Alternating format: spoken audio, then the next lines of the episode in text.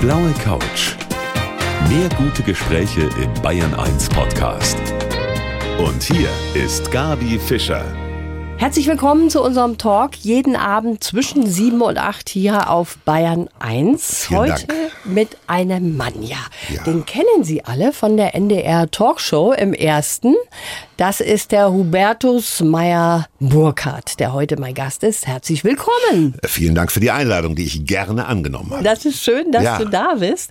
Ja, du machst so vieles, bist eigentlich hauptsächlich Filmproduzent, wissen Ja. wir alle gar nicht so richtig. Aber was wir wissen, dass du ein wunderbarer Talker bist, ein toller Gastgeber auch.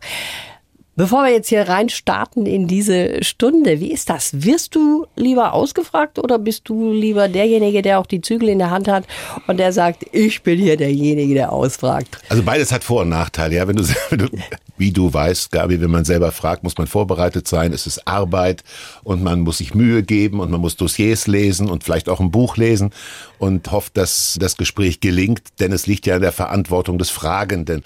Wenn man aber jetzt kommt wie ich, weiß ich ja nicht, was du fragen wirst. Ich bin gänzlich unvorbereitet, freue mich, dass du mich eingeladen hast, was eine Freude und eine Ehre ist und insofern bin ich völlig entspannt. Und wenn ich irgendwas nicht beantworten will, dann würde ich auch sagen, das beantworte ich So, nicht. da bin ja. ich mal gespannt, ob wir überhaupt so weit kommen, Hubertus. Du hast auch ein Buch geschrieben, das hast du mitgebracht, ein Das neues fünfte, Buch. Ne? Genau. Und zwar mit dem Titel Diese ganze Scheiße mit der Zeit. Ja. Und das kann ich dir gleich zu Beginn schon mal verraten. Das ist bei uns nämlich keine Scheiße, sondern wir haben eine ganze Stunde und das empfinde ich als Luxus. Und ich freue mich sehr, dass du heute mein Gast Ja, bist. wie schön.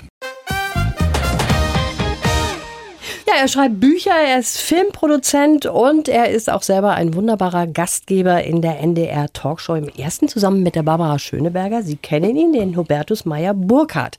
Und in dem neuen Buch, was er mitgebracht hat, was er geschrieben hat, da geht es um ein Thema, mit dem wir alle zu tun haben, mit dem wir oft auch kämpfen, nämlich die Zeit.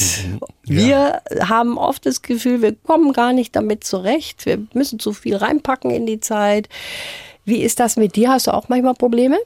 Naja, ich wollte immer schon ein Buch über die Zeit schreiben. Und zwar nicht physikalisch über die Zeit. Ich bin ja kein Physiker, sondern über die Zeit, die ja unsere Freundin ist. Sie ist unsere Chefin. Wir kommen an ihr nicht vorbei. Und ich bin neben einem Kirchturm groß geworden in Kassel und habe als kleiner Junge Hochzeiten, Taufen, Beerdigungen sozusagen als Zaungast immer mitbekommen. Das heißt, mir wurde der Circle of Life, der Bogen des Lebens, wurde mir sozusagen immer frei Haus geliefert, als kleiner Junge schon. Und das macht ja was mit einer Kinderseele. Und irgendwann habe ich gedacht, schreibst du mal was über die Zeit und möglichst amüsant, aber natürlich muss man auch sagen, das Buch hat sozusagen einen Schönheitsfehler, wenn man es ein bisschen ironisch, humorvoll zieht, denn während ich das schrieb, bekam ich eine Krebsdiagnose. Und die Diagnose ist natürlich nicht so schön. Und das ist zwar alles gut im Griff, ja, Ja. ich bin sehr dankbar, das früh erkannt und gut im Griff. Aber auch das macht was mit dir. Plötzlich wurde das Buch über die Zeit eben auch ein Buch über die Lebenszeit. Der Vorteil, Gabi, so einer Diagnose ist, dass es vom Kopf ins Herz wandert. Es ist nicht ein Wissen, dass es endlich ist, es ist ab dann ein Gefühl. Und ich habe mal gesagt, der Vorteil am Krebs ist, dass man dauernd ans Leben denkt und der Nachteil am Krebs ist, dass man dauernd an den Tod denkt. Äh, ich habe mich aber fürs Erstere entschieden. Und es gibt einen Satz, den ich sehr gerne mag. Es gibt zum Optimismus keine Alternative. Das ist sehr schön ausgedrückt. Du hast es aber auch angenommen und ich finde, das merkt man auch daraus, dass du den faulen Karzinomen, wie Ja. du sagst, einen Namen gegeben hast. Ne? Kafka und Shaw, also die begleiten dich jetzt irgendwie. Das war eine Idee meiner Frau, die hat gesagt, Gegner ohne Namen sind keine Gegner. Und dann Okay. haben wir, habe ich gesagt, ja, wie soll ich denn die nennen? Karzi und Nom? Ein bisschen albern. Und da hat sie gesagt, nein, du liest doch gerne Franz Kafka und du liest doch auch gern George Bernard Shaw. Und dann haben wir die Kafka und Shaw genannt. Und ich habe dann meiner Frau gesagt, ja, dann liegst du aber ab jetzt mit drei Männern im Bett. Und da hat sie gesagt, das hat mich noch nie gestört. Sehr gute Antwort. Nein, also ich, ja, ich glaube, meine Frau hat recht. Gegner ohne Namen sind keine Gegner. Ja. Aber da muss ich jetzt doch mal kurz nachfragen. Ja. Also, dass man das operiert, ist Quatsch dann. Also ich gebe, du merkst es ja auch bei den Gesprächen, die ich bisher geführt Ja. habe, ich gebe über die Krankheitsgeschichte keine Auskunft, weil ich möchte nicht als medizinischer Fall durch die deutschen bunten Illustrierten gehen, sondern das ist meine Privatangelegenheit. Ich sage, es ist ein Krebs und ich sage, er ist im Griff. Okay. Und über die Krankheitsgeschichte darüber hinaus, ehrlich gestanden, spreche ich nicht. Okay, das ist ein Wort. Ist auch sehr interessant, weil ich kann mich erinnern, die Maria von Welser hat hier gesessen. Die hat einen Tumor im Kopf, mit dem oh. sie lebt. Und sie hat dem auch einen Namen gegeben. Ah. Ich glaube, das ist gar nicht so unüblich, was gewusst. du da machst. Ja. Ne? Nein, unüblich ist es sicherlich nicht und jeder muss auch seinen eigenen Weg dafür finden. Ich habe natürlich durch die Lesungen, die ich jetzt mache, kommen wahnsinnig viele Menschen auf mich zu, mhm. wenn ich dann signiere danach und sage, ich hab's auch und ich hab's auch. Und es ist, glaube ich, wenn man über Mitte 50 ist, ich bin jetzt 63, jeder Fünfte hat es. Darf man mhm. ja nicht mhm. vergessen. Ja. ja, ja, klar. Jeder Fünfte hat es und ich kann nur empfehlen, gehen Sie zur Vorsorge, denn das hat mir, glaube ich, vielleicht nicht das Leben gerettet, aber doch größere Probleme ersparen. Kommen wir mal zurück zu deinem ja. Buch. Auch ansonsten ist ja allerhand, was wir da erfahren über den Hubertus. Mhm. Da ist zum Beispiel auch die Geschichte mit deinem Vater. Ja. Das hast du ja eigentlich vorher auch noch nie erzählt. Ich habe es erzählt, also mein Vater hat war ein es gab Gewalt in der Familie, war ein prügelnder Vater und ich will dir sagen, warum ich es ewig nicht erzählt habe und ich will dir sagen, warum ich es erzählt habe. Ja. Ich habe es ewig nicht erzählt, weil es mir zu privat war. Und dann las ich in der Süddeutschen Zeitung vor, weiß ich nicht, vor anderthalb Jahren, dass die offensichtlich, wenn man mit Fachleuten spricht, also Menschen, die in Frauenhäusern arbeiten, Polizisten, Sozialarbeitern, die sagen, vermutlich ist die Gewalt in der Familie in Familien heute genauso hoch wie es vor 30, 40, 50 mhm. Jahren war. Da hat sich nicht viel getan. Und da habe ich gesagt, guck mal, Robertus, wenn ein einziger kleiner Junge oder ein einziges kleines Mädchen oder eine Ehefrau, es sind ja nun selten, es gibt auch Männer, die geprügelt werden, aber meistens sind es Frauen oder Kinder.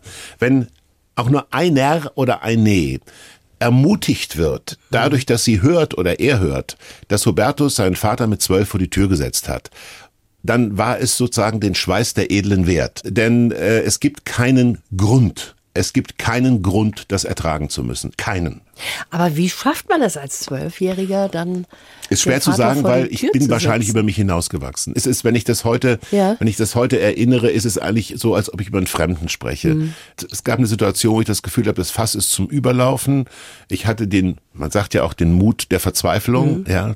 Und er war mir ein nicht sympathischer Vater. Er war natürlich vom Zweiten Weltkrieg geprägt, vermutlich auch traumatisiert, ein Bein verloren im Zweiten Weltkrieg. Natürlich heute als Erwachsener älterer Mann ja. weiß ich natürlich, was der für ein Leben gehabt haben mag. Aber das ist dir als Zwölfjähriger oder Zehnjähriger ehrlich gestanden egal. Da möchtest du mhm. einen Vater haben, der, Klar. auf den du stolz sein kannst und der für dich da ist. Und natürlich gibt's Vater-Sohn-Konflikte. Aber am Ende muss die Liebe siegen zwischen Vater und Sohn. Ne? Und ich habe dann irgendwann gedacht, jetzt ist der Moment.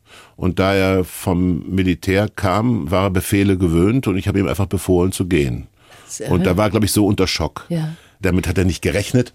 Und gleichzeitig muss ich auch sagen, habe ich ihn nie wieder gesehen. Du also, hast ihn nie wieder gesehen. Das ist auch irre, dass er ja. es nie mehr probiert hat, auch mal Er hat es probiert. An Weihnachten kamen größere Pakete mhm. und die habe ich ungeöffnet zurückgeschickt. Also bei mir war das dann durch. Aber toll, dass du das geschafft hast als so kleiner Bruder. Griechische, griechische Tragödie. Eigentlich ist es die griechische Tragödie, der Sohn bringt den Vater um, der die Mutter gequält hat. Das hat eigentlich eine große tragische Komponente. Und ich sage ja auch, danach fing meine Kindheit an. Danach ja, wurde es schön. Danach wurde es schön. Wurd's schön. Also hatte auch das sein Gutes irgendwie, ne? Das Alles hat sein Gutes. Hat sich also so gefügt dann. Ich glaube schon, das habe ich gelernt von meiner, ich bin zwischen zwei starken Frauen aufgewachsen, meiner Mutter und meiner Großmutter. Du musst für dich Verantwortung übernehmen. Und das, wie ich auch finde, heiter und voller Lebenslust. Ja, genau so ist das. Ja. Das kommt auch raus bei deinem Buch, finde ich. Es ist humorvoll. Ja, es ist humorvoll. Ja.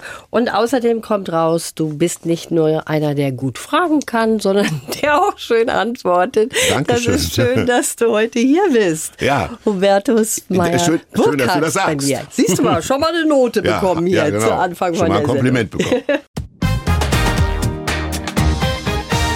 Die meisten, die kennen ihn durch seine NDR-Talkshow. Mein Gast heute, den Hubertus Meyer-Burkhardt. Hubertus, du hast natürlich, jetzt kommen wir mal kurz auf die Talkshow auch zu sprechen. Ja, gern. Du hast so viele Gäste schon gehabt. Es sind ja über 400 Richtig. Sendungen, die ja. du da gemacht hast. An welchem hast du dir denn mal die Zähne ausgebissen, wo du Erinnerungen hast, wo du sagst, das war echt ein zähes Ding? Ach, das passiert nicht mehr. Die meisten Gäste kommen heute mit einem Interesse. Das ist der eine Punkt. Mhm. Und der andere Punkt ist, dass Barbara und ich nun, die wir das jetzt zwölf Jahre zusammen machen und 23 Sendungen pro Jahr, so kannst du dir ausrechnen. Vorher war ich mit Alida Gundlach unterwegs. Barbara und ich schaffen auch eine Atmosphäre, die so stressfrei ist, dass wenn jemand da jetzt blockieren würde, der würde sich auch lächerlich machen. Mhm. Ja, Ja, würde sagen, sag mal, dann komm doch nicht hierher. Ja. Ja. Häufig sind Schauspieler schwierige Gäste, was aber in der Natur der Sache liegt, weil sie sind eigentlich gewöhnt, Drehbücher oder Ja. Stücke zu spielen. Dann kommen sie und wollen über Privatleben nicht sprechen, wofür ich viel Verständnis habe. Dann wollen sie aber, können sie über den aktuellen Film aber auch nicht richtig reden, weil Sie dürfen das Ende nicht verraten, weil so. Über die früheren Filme können Sie aber auch nicht reden, weil viele im Publikum haben diese früheren Filme vielleicht gar nicht gesehen. Und dann ist das, also Schauspieler zu interviewen, ist häufig eine Herausforderung. Bisschen schwierig, ja. Ein bisschen das schwierig. stimmt schon. Toll finde ich, wir hatten in der letzten Sendung eine Frau, die ist mit 63, die hatten wir schon mal, Frau Flügel-Anhalt, die ist mit 63, ohne je vorher Motorrad gefahren zu haben, hat die ein bisschen geübt, wie man Motorrad fährt und ist mit dem Motorrad bis Zentralasien gefahren. Wahnsinn. Ja, das finde ich toll, Ja. wenn jemand mit Anfang 60, der auf dem Dorf wohnt, sagt plötzlich, ich beginne noch mal ein Abenteuer. Das, Das finde ich ganz sympathisch. Das sind die Geschichten, ne, die Ja. so außergewöhnlich sind und was sich jemand traut, auch Richtig. aus seinem Leben zu machen. Richtig, ne? richtig. Den Mut zu haben, auch mal da auszubrechen. Jetzt schauen wir mal, ob du Mut hast, unseren Lebenslauf vorzulesen. Der ist zusammengestellt von der Redaktion. Ja. Dein Leben in ein paar Sätzen, wenn du den bitte vorliest. Mein Name ist Hubertus Meyer-Burkhardt und ich bin mit Vergnügen ein Unterhalter. Das stimmt. Eigentlich arbeite ich als Produzent. In der Öffentlichkeit wahrgenommen werde ich aber vor allem als Moderator, lieber wäre mir Gastgeber der NDR Talkshow, an der Seite von Barbara Schöneberger. Geprägt haben mich einige tolle Menschen. Durch die Jahre getragen hat mich die Musik von Rod Stewart. Viele erfolgreiche Filme konnte ich produzieren. Ich habe Bücher geschrieben und die Menschen schauen mir gerne zu. Ja. Trotzdem war ich mir nie sicher, ob ich auch wirklich gut genug bin. Ich habe tolle Jobs gemacht, bin rastlos durch die Welt gejettet, ausgebremst haben mich Kafka und Shaw. Seit sie in mein Leben getreten sind, lasse ich es ruhiger angehen. Ich entdecke das Jetzt. Für die Zukunft wünsche ich mir, dass alles so bleibt, wie es jetzt ist. Schöner hätte ich es nicht schreiben können. Mit der einzigen Ausnahme, das Wort Moderator mag ich gar nicht. Ich, Okay. ich führe einen lebenslangen Kampf gegen das Wort Moderator. Ich will dir auch sagen, warum. Weil darin die deutsche Sehnsucht steckt, alles so auszutarieren, auszugleichen. Ja, in Amerika heißt das Host, Gastgeber. Gastgeber, du bist ja auch hier Gastgeberin. Das ist mir lieber. Ich hab gern, ich hab's gern, wenn es auch mal ein bisschen frech ist. Also, ja, das ist doch cool. Also, dann kommen wir noch mal ganz kurz zurück auf deinen Lebenslauf. Da hast du jetzt einfach mal so behauptet, ne, was wir geschrieben haben, nämlich, dass äh, du jetzt ausgebremst worden bist, ein bisschen, und dass du es auch ein bisschen ruhiger angehen lassen möchtest. Ist dir das denn schon gelungen? Ja. Ja, also ich habe zwei Sachen verändert. Ich habe äh, sogenannte Inseln, Zeitinseln in meinem Jahr, drei an der Zahl, eines auch richtig lang, wo ich sage, in der Zeit wird kein Film produziert, wird keine Lesung gemacht und keine heißt keine. Es ist auch natürlich dann Zeiten, wo die Talkshow nicht ist. Also ich mache mir richtige große Inseln. Niemand Gabi wird mich daran hindern, in der Zeit zu schreiben. Das ist einfach ein Vergnügen. Okay. Aber es sind große Inseln, wo ich Zeit für mich habe und auch Zeit für meine Frau und auch Zeit für, für meine Kinder. Also das ist der eine Punkt, den ich kategorisch geändert habe. Und der zweite ist, wenn ich zum Beispiel jetzt auf Lesereise bin, baue ich mir immer einen Tag rein, wo ich nicht lese, wo ich in ein schönes Hotel gehe und wo ich mich dann einigle und ähm, Kannst du auch mal nichts machen. ich kann gut nichts machen. Also ich bin ein begeisterter Spaziergänger. Ich laufe so jeden Tag, nicht jeden Tag, aber nahezu jeden zweiten Tag auf jeden Fall so sechs Kilometer.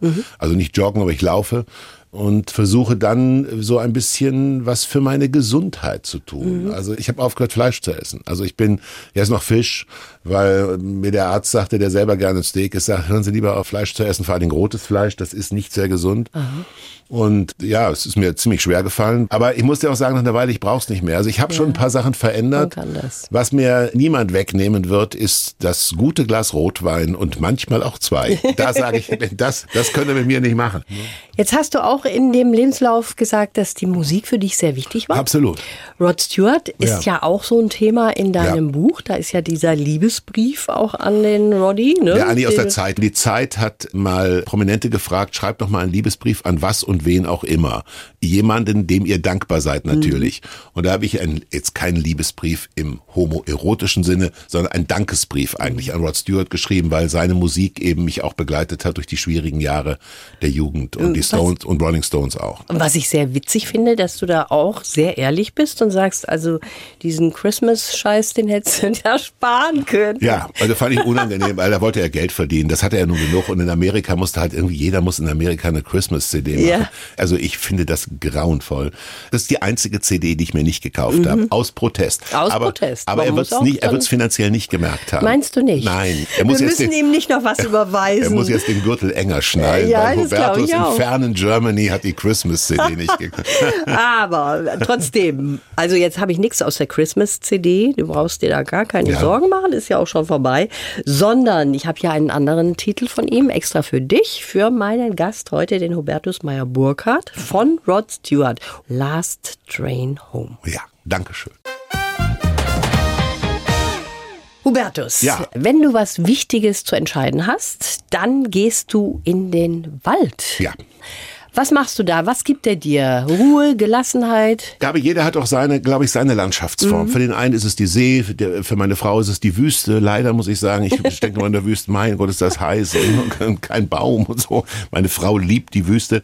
Ich könnte auch ohne sie auskommen. Also nicht ohne meine Frau, ohne Ja, die Wüste. verstehe schon. Für mich ist der Wald immer gewesen, also der Wald im Mittelgebirge. Ich kann es dir auch nicht sagen. Ich bin in Hessen nah an einem Wald groß geworden Mhm. und bin als Kind schon immer oder als Junge, als ich Kummer hatte, in den Wald gegangen.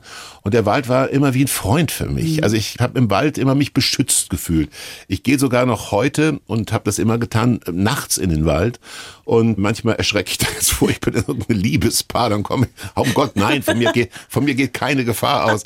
Aber bin harmlos. Ah, völlig harmlos. Man muss übrigens aufpassen, weil wenn Jäger unterwegs sind, nachts wird man dann oft gerne auch mal für ein Reh gehalten. Das ist dann ein echter Heldentod, wenn man er starb als Reh.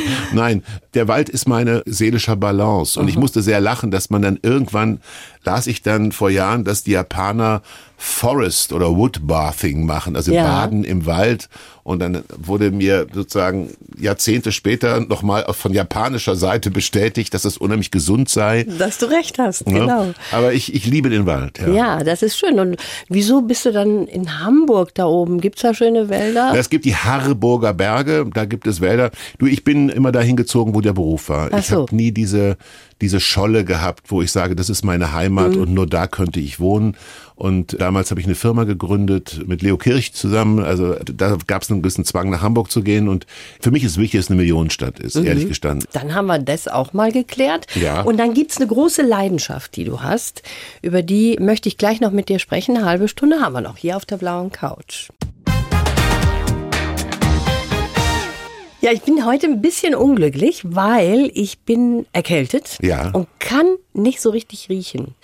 Eigentlich ist es wichtig, dass ich heute riechen kann, denn mein Gast heute, er ist auch Gastgeber in Ja. der NDR Talkshow, der Hubertus Meyer Burkhardt. Du würdest jetzt gerne mein Parfum riechen. Ja, ich muss mal kommen, oder Nee, hast nee, du's liebe da? Hörer, was Sie jetzt nicht sehen können, ich gehe jetzt zu Gabi rüber. Okay. Äh, Also, weil, hallo, hallo, ich bin noch da. Ja. Riech. Riechst Oh, was? ich rieche ah, es. Sie riecht, sie riecht. Es riecht Ich bin wieder an mein. Mikrofon zurückgekehrt.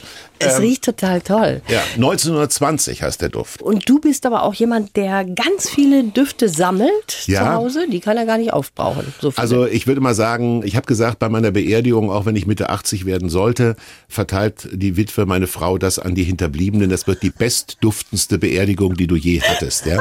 Weil ich habe jetzt an die 50 Düfte und wenn du, die sind alle in einem dunklen Schubfach, ja, Ja. kann ich nur jedem Zuhörerin, jedem Zuhörer raten, wenn du Parfums hast, die, die du nicht so schnell zu Ende bringen kannst, dunkel Werden die nicht schlechter? also irgendwann kippen sie um, Schon, ja, aber ne? du kannst es verhindern, nicht zu warm, nicht zu feucht und nicht zu hell. Mhm. Also auch nicht zu kalt, ja, aber wenn man zum Beispiel gerne kalt schläft oder kühl schläft, ich habe es im Schlafzimmer in einem Schubfach und vor allen Dingen vom Licht wegnehmen, ne? also in einem dunklen Schubfach. Ja, ich habe eine wahnsinnige Neigung zu Nischendüften. Also ich lehne Düfte ab, die jetzt so mit riesen Plakaten geworben werden.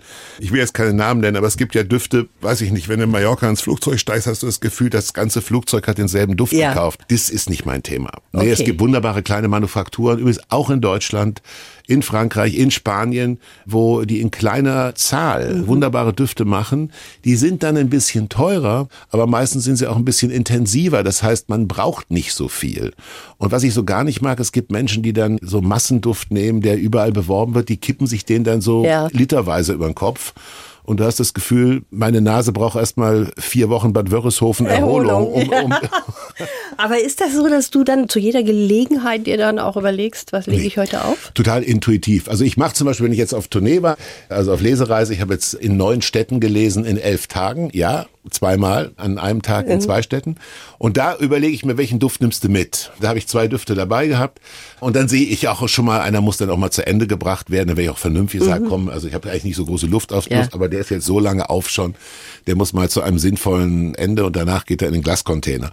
Aber es ist schon eine sehr große Leidenschaft und es gibt so zwei, drei Parfümerien in Deutschland, in München ist auch eine, aber ich darf es natürlich nicht nennen, wo ich sage, da streune ich dann so rum und gucke mal und kaufe gegen jede Vernunft noch einen Flakon die Verkäuferin, die kennen mich natürlich, die wissen, es kommt Umsatz. Ja, Ma- genau. Meier Burkhardt kommt, die sind immer besonders freundlich zu mir, aber ich mag das sehr. Ich finde es eine Kultur, es ist eine Form auch. der Kultur. Ich auch. Und ich finde, das lässt wieder nach. Also es war schon mal besser, dass Menschen gut gerochen haben. Gerade Männer, die machen ein bisschen schlapp, oder? Ich bin in Ja, das kannst du natürlich als Kreisen. schöne Frau besser beurteilen als ich, weil du kommst dann wahrscheinlich attraktiven Männern doch erheblich näher, als ich es tue, wenn du da, also wenn du da Klagen hast. Was ich beobachte ist, ich bin gerade relativ häufig in Frankreich, also äh, französische Männer geben schon, das ist meine Beobachtung, zumindest in den Großstädten ein bisschen mehr Acht auf ihr Äußeres und also Genau. wenn ich Frau wäre, würde ich mir glaube ich eher einen Franzosen, Franzosen, suchen genau. als einen Das Deutschen. ist eine gute Idee. Also ich glaube, da muss ich mich mal umgucken. Ja, cool. Kauf dir ein Ticket. ne? Das muss ich ja. machen. Wie ist denn das mit deiner Frau? Du hast eben schon einiges erzählt von deiner Frau, die Ja. sehr wichtig ist für dich. Hat da auch der Duft eine Rolle gespielt, beispielsweise, als ihr euch kennengelernt habt? Das ist eine gute Frage, Gabi. Ich glaube nicht. Ich glaube, äh, nee, der Duft hat gar keine Rolle gespielt, glaube ich. Nein, die Dorothee ist einfach, das kann ich ohne zu viel privat zu sagen, ist einfach das Glück meines Lebens. Mhm. Also ich habe sechs Jahre allein gelebt nach einer ersten Ehe und darf sagen, bin mit meiner ersten Ehefrau wirklich heute befreundet. Was Schönes zu sagen und ich war gern allein. Ich war nicht der, der unterwegs war. Also ich war schon unterwegs, aber, aber ich kann wahnsinnig gut mit mir allein sein. Ich habe ganze Wochenenden allein mit viel Büchern und viel Rotwein und ganze Wochenenden allein zugebracht und habe es genossen. Ja, ich bin auch gerne allein im Auto oder so. Du sagst ja auch, du hast nicht nach deiner Frau Im gesucht Gegenteil. Und hast sie deshalb auch gefunden, ne? Ja, weil die häufigste Frage ist natürlich, also neulich sagte mal eine Freundin von uns, wenn man euch beide so sieht, dann gibt man die Partnersuche auf. Dann, weil wir eben seit vielen Jahren wirklich sehr, sehr glücklich sind. Und dann ist die häufige Frage, ja, wie, wie findet man denn im fortgeschrittenen Alter denn noch so eine tolle Liebe? Und dann habe ich wirklich gesagt, die einzige Erklärung, die ich habe, ist, indem man sie wirklich gar nicht sucht. Das ist es wahrscheinlich. Weil wenn man sie sucht, dann redet man sich auch schnell was schön. Und wir sind uns auch eine ganze Weile aus dem Weg gegangen, weil meine Frau war verheiratet und ich war gerne allein. Und es war jetzt so eine Geschichte, die ziemlich langsam ihren Weg sich bahnte. Und dann haben wir uns irgendwann wirklich zufällig im Flugzeug wieder getroffen. Und das war dann so schon ein Zeichen. Ein Parfum gekauft im Flugzeug. Nee, nee, es war, es war, es war, nein, nein, also wir haben mal im Spaß gesagt, immer wo wir uns das erste Mal gesehen und getroffen haben, ging danach alles pleite. Wir haben uns das erste Mal in einem Hotel getroffen, wo ich gelesen habe, das wurde danach abgerissen. Danach haben wir uns in der Air Berlin wieder getroffen, die ist danach pleite gegangen und Genau. danach waren wir bei einem Italiener Mittagessen, der ist danach abgebrannt. also, Ich bin froh, dass ihr nicht beide gleichzeitig Ja, jetzt hier es wär- seid. wär sonst würde der BR nicht BR, wär das nicht wäre nicht gut. Okay, die ganze Scheiße mit der Zeit. Ja. Ein wunderbarer Titel von deinem neuen Buch. Und ich finde es jetzt langsam doch scheiße, weil die Zeit geht so langsam, aber sicher Mensch. dem Ende zu. Aber ein bisschen haben wir noch. Ich freue mich, dass du heute da bist. Viele sagen ja, jetzt lasse ich es mal ruhiger angehen und schaffen das nicht. Und die Frage ist bei dir, schaffst denn du das? Wir haben das eben schon so ein bisschen auch gestreift, genau dieses Thema mit der Zeit. Du hast in deinen heftigsten Zeiten auch im Jahr schon 240 Flüge hinter dich gebracht, ne? Das war 20 Jahre lang der Standard, ja Zwei- irre. 240 Flüge im Jahr. Ja, ich habe das aber nicht so gemerkt. Ich habe es erst gemerkt, als es mir zu viel wurde. Viele glauben ja, ich bin Moderator, der ab und zu einen Film produziert. Aber ich war Filmproduzent, an die 30 Filme produziert und Reihen und Serien, der ab und zu mal moderiert. Ja, Also es war eine Gewichtung genau umgekehrt. Und wenn du natürlich in Deutschland und Europa Filme produzierst, dann bist du dauernd unterwegs, weil Der eine Sender sitzt in München, der andere Sender sitzt in Hamburg, der Verleiher sitzt in Zürich, der Geldgeber sitzt in, sagen wir mal, Paris und alle wollen dich sehen. Das heißt, du bist wirklich dauernd unterwegs und dann ist der Film auf dem Festival und dann wirst du für einen Emmy nominiert, dann bist du in New York und dann, wenn du Chef einer Firma bist, ich war ja lange Chef einer großen Produktionsfirma, dann ist es ja nicht nur die Filme, die du machst, sondern die Filme, die die Firma machen. Ja, ja, und jeder Produzent hat dieses Schicksal. Da war ich gar kein Einzelfall. Aber ich habe dann irgendwann für mich gemerkt, das hat wahrscheinlich auch was mit Älterwerden zu tun, weil ich hatte schon die Weichen gestellt, bevor die Diagnose kam, dass ich sagte, es ist jetzt gut. Das kennt, glaube ich, jeder, der ein pralles Leben geführt hat. Es gibt Dinge, die haben ihr Ende, obwohl man sie wirklich gerne gemacht hat. Und ich war immer gut im Abschied nehmen. Ich war immer gut. äh, Loslassen auch? ja, ich kann sehr gut was verändern. Ich habe die Wohnorte losgelassen, in denen ich war. Ich habe die Berufe losgelassen, die ich hatte. Das kann ich wirklich gut. Warum? Weil ich einen großartigen kleinen Freundeskreis habe. Klein. Ich habe dann noch, sagen wir mal, so die Freunde in der zweiten Linie, also auch Menschen, wo man sagt, das ist kein Bekannter mehr, das sind wirklich Freunde. Ich habe so eine richtige Wahlfamilie, ja. Ja. Und natürlich jetzt über ganz Deutschland verteilt, weil ich habe ja überall gelebt. Ja, ne? Also genau. ich habe, als ich vorhin nach München kam, auch überlegt, Mensch, wen kannst du noch schnell treffen? Aber das ist natürlich ein Privileg, das ich genieße. Aber es hatte seine Zeit. Ich möchte noch mal ganz kurz zurückkommen auf die Diagnose, von der du ja, Hm? Ja, jetzt schon öfters gesprochen hast. Das ist ja so ein Ding. Hast du das tatsächlich per Telefon bekommen? Na, ich war vorgewarnt. Also wir, es gab schon Anlass zur Sorge. Okay. Und da gab es eine sogenannte Gewebeprobe.